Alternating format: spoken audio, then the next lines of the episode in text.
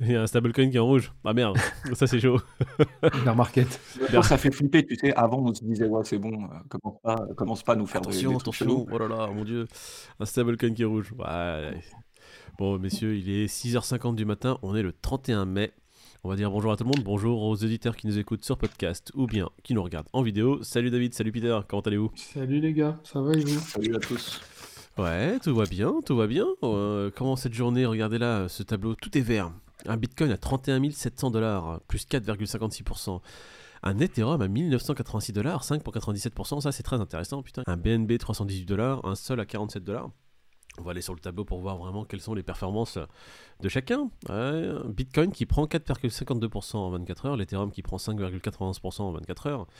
Un XRP à 41 centimes qui prend 5%, un Cardano à 60 centimes qui prend 18%, le Cardano qui fait une belle perf hein, sur les 24 heures. Et même sur la semaine, sur les 7 derniers jours, qui, fait, qui prend 15%. Le Solana à 47 dollars, qui prend 4% sur la journée. Le Dogecoin à 8 centimes, 3,6% en plus. Le Polkadot 10 dollars, 3,2% en plus. On va descendre un peu dans le tableau pour voir le reste. NIR Protocol, NIR que j'aime beaucoup, moi, qui prend 6, euh, ouais, qui a 6,48 dollars, qui prend 18%. J'ai envie de vous dire, c'est pas mal. C'est un beau rebond mm. qu'on a eu là, suite, euh, suite à la clôture hebdomadaire qui n'était pas terrible, terrible. Euh, on est en 4 heures sur le Bitcoin, on va regarder la courbe en daily. On va zoomer pour voir ça un peu sort de l'entonnoir. Ah, on, va, on, va, zoomer et on va faire en 4 heures. Pourquoi? Parce que on voit hier qu'il y a une légère mèche qui, qui, a, qui, a, essayé de sortir un peu de cette résistance des 32 000, mais on voit le commencement de la journée à 31 699. Donc on est en dessous, malheureusement, la résistance. Regardons en 4 heures ce qui s'est passé à quelle heure? Ah, c'est cette mèche-là, hein, une mèche bien verte. Je vais zoomer, dézoomer un peu. la mèche de 22 heures. Euh, ouais, on voit qu'il y a eu une tentative de cassure de la résistance haute des 32 000. Hein. On voit la mèche qui est montée par-dessus cette résistance qui l'a enjambée et pouf, tout de suite après, elle s'est fait refouler. C'était un premier essai, ça faisait un petit moment qu'il n'y avait pas eu d'essai. Hein. Le dernier essai date du 11 mai. Ok, génial. Euh, c'est pas mal, euh, franchement. Mm. Au bout d'une vingtaine de jours que le Bitcoin, euh, les prix du Bitcoin essayent de se défaire de cet entonnoir, de sortir et d'essayer de, faire un mouvement, ce qu'on attend maintenant, nous, depuis plusieurs semaines maintenant, parce qu'on en a un peu marre de cet entonnoir, de ce, Bitcoin qui avance entre les 28 000 dollars et les 32 000. Hein. Là, espérons que ce premier essai soit suivi d'un deuxième, d'un troisième, jusqu'à ce qu'il y ait un clear, clear breakout. En 4 heures, on voit quand même que la configuration est très intéressante, elle est assez bullish. Alors pourquoi? Euh, On voit la Tenkan et la Kijun euh, qui sont au-dessus du nuage, d'accord? Il y a eu un premier travers, ils ont traversé les nuages assez fortement, hein. le nuage était assez fin ici.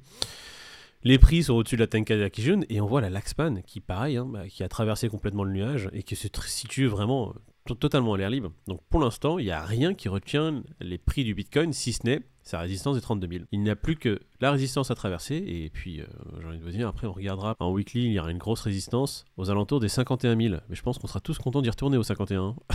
je sais pas ce que vous en pensez. tu, parlais de, tu parlais de breakout euh, tout à l'heure. Attention au faux breakout, effectivement, mais là c'est beau, hein, ce qu'il fait en 4 heures, c'est pas mal. Regarde, attends, il y a un autre plateau qui est un peu ici, pareil. Euh, ici, je vais pas le dessiner, mais aux alentours des 34, il y a, y, a, y a, des résistances qui sont assez fortes euh, que, que, la Kijun dessine. Mais déjà, si on arrive à traverser ces 32, les gars, ce serait une belle perf. Il faudrait juste faire attention après aux résistances qui sont mises en place par la Kijun. Donc les, la mémoire des prix, on va dire, hein. deux plateaux assez forts, 32 33. Mais rien que casser cette résistance des 32 sera une belle perf. L'Ethereum, l'Ethereum aussi qui nous fait quelque chose d'assez exceptionnel. On en parlait hier, il était complètement en dessous de son support et on disait que le prochain support était aux alentours des 1400 dollars. Mais là, on voit un petit rallye. Il a touché les 2K hier soir, je crois. Ouais, ouais. Mais ce qui est intéressant, c'est qu'en soi, euh, vu que le Bitcoin fait un rallye, donc euh, il se rapproche de, sa, sa résistance haute des 32 000, et bah, tout le marché reprend des couleurs, et même l'Ethereum, qui réintègre, on va dire, son range dans lequel il était pendant euh, plusieurs jours. Son range qui se situait entre 1900 dollars et sa résistance haute à 2150. À savoir maintenant si c'est un rebond, comme disait David, technique. Bah, est-ce que c'est un petit rebond qui va, qui va rien donner et les prix vont retomber vers le bas Ou vraiment, là, il y aura un petit rebond qui va, qui va être suivi euh, d'ordre d'achat massif et euh, les, acheteurs qui reprennent la main. Ça serait intéressant de le voir. Ça montre encore une fois ce que tu disais, hein, l'Ethereum, il est incapable de faire quoi que ce soit tout seul. Hein. C'est vraiment. Non, mais c'est pas que l'Ethereum, on va pas lui jeter la pierre. Hein. De toute façon, c'est le Bitcoin qui donne le, qui dit le ton. Le Bitcoin, ça reste le boss. Ce que le Bitcoin fait, les autres font. Donc, euh, c'est pas que l'Ethereum, c'est le reste du marché. Le Bitcoin, ça reste le roi. D'accord? Quand le roi dit, les autres font. Allez, on va passer directement au CAC qui fait une clôture à 0,72%. Il y a un très bel article de TradingSat qui dit que le CAC clôture et ça fait sa meilleure performance depuis fin avril. Euh, oui, c'est vrai que le CAC euh, a fait de beaux rebonds ces derniers jours. Il a rebondi dans un premier temps de 3,67%. Aujourd'hui, il reprend 0,72%. Je pense que la bonne portée, la bonne remontée des marchés euh, français et asiatiques, vu qu'hier c'était fermé pour le marché américain, en tout cas, ça draine le BTC vers le haut. On peut corréler ça aussi au marché traditionnel, comme tu le dis. Euh, le marché traditionnel, le CAC qui fait sa meilleure perf depuis fin avril, qui prend presque maintenant plus de 4% avec la remontée hier de 0,72%. Avec euh, le marché asiatique aussi qui redonne des couleurs un peu au marché mondial. L'Asie qui, on doit dire, réduit un peu ses restrictions avec euh, ce qui se passe, comme on le sait tous, des confinements assez massifs et des usines fermées. Donc là, il relâche un peu la pression et on voit que le marché crypto, pareil, réagit positivement à tout ce qui se passe. Comme le marché traditionnel reprend des couleurs, bah, le marché crypto aussi regagne un peu euh, des couleurs. On voit qu'il est bien vert. On passe au crypto Grid, le crypto Grid qui est aussi, bah, on le voit, hein, il est à 16. Belle remontada du crypto. Bon, on peut pas lui en vouloir tout prend 5% ou voire 50% pour certains. On est en train de, d'en faire une entité, genre c'est un mec derrière qui lui donne ses trucs. Ah, en fait, il fait, hein. il fait, juste suivre le mood général sur les, sur les il se réveille le matin, bon alors comment ça va aujourd'hui Je suis à 16. Mon thermomètre il est à 16, vas-y tu sais quoi, je vais plomber le marché, je vais dire que je suis à 16. On va commencer directement avec les news. Binance liste Terra 2.0 mais il y a un hic. Juste après KuCoin, après Gate.io et quelques autres. Mhm. Donc euh, Binance euh, s'invite aussi hein, dans, le, listing de Luna 2.0, sauf qu'ils l'ont placé dans une rubrique euh, d'innovation, comme on dit. Donc avant de pouvoir trader le Luna 2.0, vous allez devoir répondre à un questionnaire et signer d'une certaine manière une clause de non-responsabilité. Donc en gros, voilà, il y a CZ qui, le liste parce que ça reste un businessman et que voilà, il veut prendre aussi un peu de sous, mais il nous prévient. Il nous dit attention, gros risque de volatilité. En gros, Binance l'a classé comme actif à risque, quoi. Il l'a mis dans une section, méfiez-vous, c'est dangereux. Voilà, c'est ça. Les, les cryptos, déjà, c'est super volatile. Et lui, il l'a classé encore plus dans une autre catégorie. C'est extrêmement supra méga volatile, les gars. bon, faites gaffe. Hein. On va passer à la news suivante. Luna. Ah bah voilà, on reste sur du Luna. Luna classique. Alors oui, il y a une faille sur le Mirror Protocol. Une faille qui a euh, donné pas mal de remous. Ouais, bah en gros, de ce que j'ai compris, c'est que il y a eu un problème euh, des validateurs qui serait basé sur une version d'Oracle euh, périmée, on va dire. Obsolète. Et du coup, bah, ça a permis une brèche, une faille de sécurité et euh, ça a permis euh, de vider certaines poules de liquidités qui étaient sur le protocole euh, Mirror et pour 2 millions de, dollars. Donc c'est un utilisateur qui a, lancé l'alerte sur Twitter en disant qu'il y avait d'autres poules qui risquaient aussi de, se faire hack via cette brèche. Mhm. Donc je crois qu'ils ont réglé hein, la brèche, ils ont remis. En gros, c'était un problème de prix. Ils ont mis le prix du Luna classique au même prix du lancement que le Luna 2.0. Ah, génial le truc, il est passé de 0,0 je ne sais pas combien de centimes à 9 dollars. Donc ça, c'est de l'arbitrage. Et du coup, euh, voilà, donc il disait, euh, enfin le, mec qui a tiré la sonnette d'alarme disait qu'il y avait encore un risque pour d'autres poules de liquidité euh, de voir leur fonds siphonner. Donc Normalement, ça a été réglé, mais on va suivre ça de près. Est-ce que ce ne serait pas des insiders au final qui essaient de profiter de la situation et se, barrer quand même avec des fonds et... Bah, l'erreur, elle est trop grosse pour que. Enfin, tu vois, les mecs, c'est censé être des gars euh, assez avertis, c'est un public averti. Je sais pas, c'est vrai que c'est. Ouais, mais des initiés presque. C'est comme un peu l'enquête qu'il y a sur Luna et sur lequel on va. Bah, on va, voilà. La, la, Corée du Sud intensifie son enquête sur terrain. Donc, eux, c'est pareil, c'est les autorités coréennes qui commencent à, à prendre en entretien les, les employés euh, donc, qui ont participé au développement de, de Terra pour savoir s'ils étaient au courant de la faille euh, du système et s'ils avaient pu euh, prévenir les utilisateurs en amont ou autre. Et de, ce qu'on sait aujourd'hui, il y aurait un, des salariés qui aurait dit que, que Dokwan, le CEO, était au courant de la faille et qu'il aurait forcé le lancement de la plateforme quand même, quoi qu'il arrive. Génial. Ouais, donc Dokwan, ouais, tête dans là, ça va au-delà de ça. Hein. Ça veut dire que maintenant, euh, donc les Coréens, ils, se, ils essayent de trouver à qui revient les torts hein, et à savoir s'ils étaient au courant, les développeurs et s'il n'y a pas eu du délit d'initié, si ça n'a pas été fait exprès pour détourner des fonds et autres. Il y a quand même 76 personnes qui ont porté plainte, là, il y a un collectif, euh, et c'est pas fini à mon avis. Hein. Le feuilleton de l'été, on va encore en entendre parler, je pense. Eh ben écoute, on va suivre ce feuilleton assez assidûment, hein, parce qu'on adore nous ce qui se passe sur terrain, et surtout ce que Ducon euh, prend dans la gueule. Et on sera là, de toute façon, pour en rajouter. Allez, Google Trend Data. les Google Trends montrent que l'intérêt pour les NFT est en forte baisse. Ouais, comme s'il fallait être devin pour, pour le deviner. En gros, le marché, il fait un peu la gueule. Bah, là, on dit que les recherches sur le mot NFT ont perdu 70%. Génial.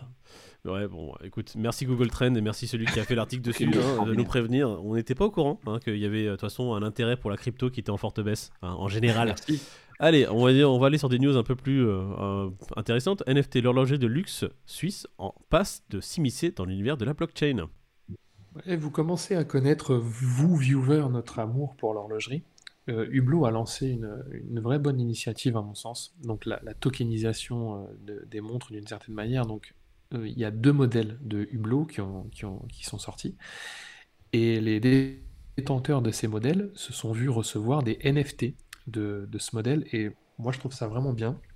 D'une part pour le côté artistique, pour le côté collection et surtout pour le côté traçabilité et, euh, authenticité. Donc on voit le, dans le marché de l'occasion, la, contrefaçon c'est un vrai fléau. Et le fait d'avoir un NFT relié à la montre, pour le coup là il n'y aura, y aura plus aucun problème si jamais on veut la revendre ou si jamais on veut prouver l'authenticité de la montre. Donc euh, après Taguer qui, euh, qui a lancé des paiements en Bitcoin, Hublot qui se, met, euh, qui se met à faire des NFT de, ces modèles-là, c'est vraiment cool. C'est vrai que tu as raison, David, de dire que au-delà de, du fait que l'horlogerie ou le, le, domaine du luxe se servent de la technologie blockchain et autres pour essayer d'améliorer leur secteur, euh, là, on part bien sur des NFT, là par exemple pour Hublot, qui est collectible, qui va avec sa montre et autres. Mais tu fais bien de rajouter qu'effectivement, euh, profiter de cette tech pour apporter quelque chose dans le domaine. Et là, sur le marché de la seconde main, qui est gangréné par les contrefaçons et autres, mhm. avoir un système de traçabilité complète, être passé dans les mains d'un expert qui te garantit qu'il n'y a pas une pièce qui a été touchée, puisque l'horlogerie, c'est un peu comme les voitures, hein, c'est maquillable à et autres. Euh, donc je trouve qu'effectivement, ça va dans le bon sens, dans le sens où c'est pour améliorer l'utilisateur, la marque, et éviter justement tout ce qui euh, détériore un petit peu le, l'expérience, tu vois, quand tu achètes une montre euh, sur le marché de la seconde main ou même sur du neuf. Bah, de toute façon, c'est pas que le domaine du luxe, on va dire des montres qui sera affecté par la blockchain. Hein. La blockchain va permettre euh, de développer une sécurité accrue sur tous les domaines.